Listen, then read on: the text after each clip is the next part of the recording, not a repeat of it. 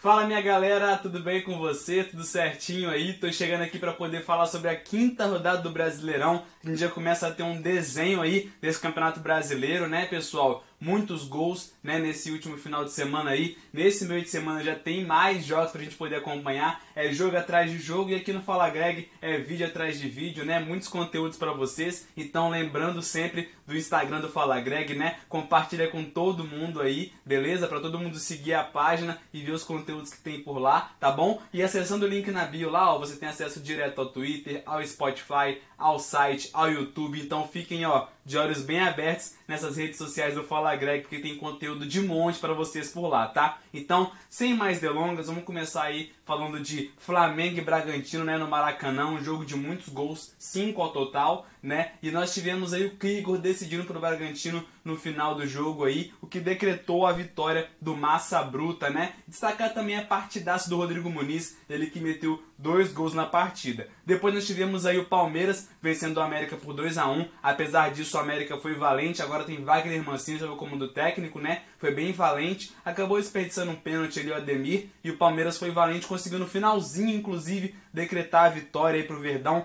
três pontinhos, mas foi no último lance do jogo. E o Inter, hein, empatou com o Ceará dentro de casa. Agora também tem um novo técnico que é o Diego Aguirre, vai assumir o comando técnico do Inter aí, tá de volta, né? Vamos ver se o Inter começa a engrenar dessa vez aí, né? Porque o Vozão conseguiu arrancar um empate muito bacana dentro do Beira-Rio, um pontinho para cada lado. Depois o Bahia e o Corinthians ficaram também no 0 a 0, né? Um pontinho para cada lado ficaram também no sentido de ter um ponto para ambos os clubes, né? Então 0 a 0 no placar. Gilberto dessa vez passou em branco, né? Ele que tem feito muitos gols aí nesse Brasileirão, mas acabou não marcando dessa vez. E o Corinthians que segue caminhando a passos lentos, né, pessoal? E o Santos, hein? Que vitória importante da equipe de Fernando Diniz, né? O tricolor paulista que segue aí bem devagar também, né? Então tá bem complicada a situação pro, pro tricolor paulista nesse Campeonato Brasileiro. Na Libertadores é outra história, né? Fez bons jogos aí, conseguiu desempenhar um bom papel, mas Hernan Crespo e seus comandados têm deixado a desejar no Brasileirão em uma vitória muito importante do Peixe aí por 2 a 0, destaque pro Marinho, né? Chamou a responsabilidade, bateu no peito e falou: Eu tô aqui. É isso mesmo, o Marinho que é um cara importantíssimo, né? E tá recuperando seu bom futebol com o Fernando Diniz aí. Acredito que vai dar muito certo, né? O Fernando Diniz junto com essa garotada do peixe, tá bom? E ó, no Castelão, hein? Fortaleza e Fluminense acabaram empatando no 1 a 1 também. Mais outro empate nessa rodada, um pontinho para cada lado. E na sequência nós tivemos o Furacão. Esse é o destaque, hein? Furacão venceu de virada 2 a 1 o Atlético Goianiense dentro de casa, né? O Furacão que está 100% no Brasileiro, inclusive é o novo líder da competição, viu, galera?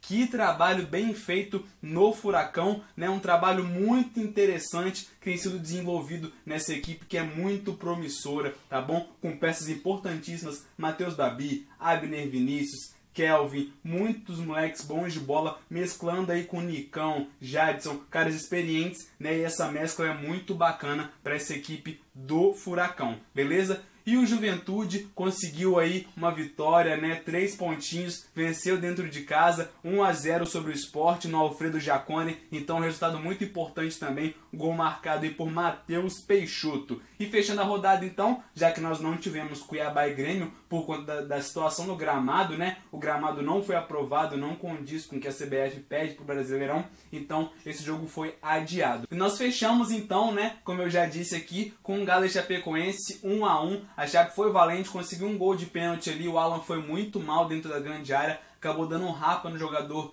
da Chape. E aí, Ravanelli marcou gol de pênalti. Quem marcou pelo Galo foi o Tietê. E ficou nisso mesmo, 1 a 1 Um resultado muito ruim para o Galo, né? Que era o franco favorito no duelo. E acabou ficando somente com um pontinho aí. Deixou escapar dois pontos dentro de casa. O que pode fazer muita diferença lá na frente. A gente sabe como é que funciona o Campeonato Brasileiro, né, galera? Mas então é isso. Resumão geral aí desse Campeonato Brasileiro para vocês. Tamo junto demais. E até a próxima, na sexta rodada. E tem conteúdo especial sobre a Euro para vocês essa semana também, viu? Então, fiquem ligados. Tamo junto. Valeu!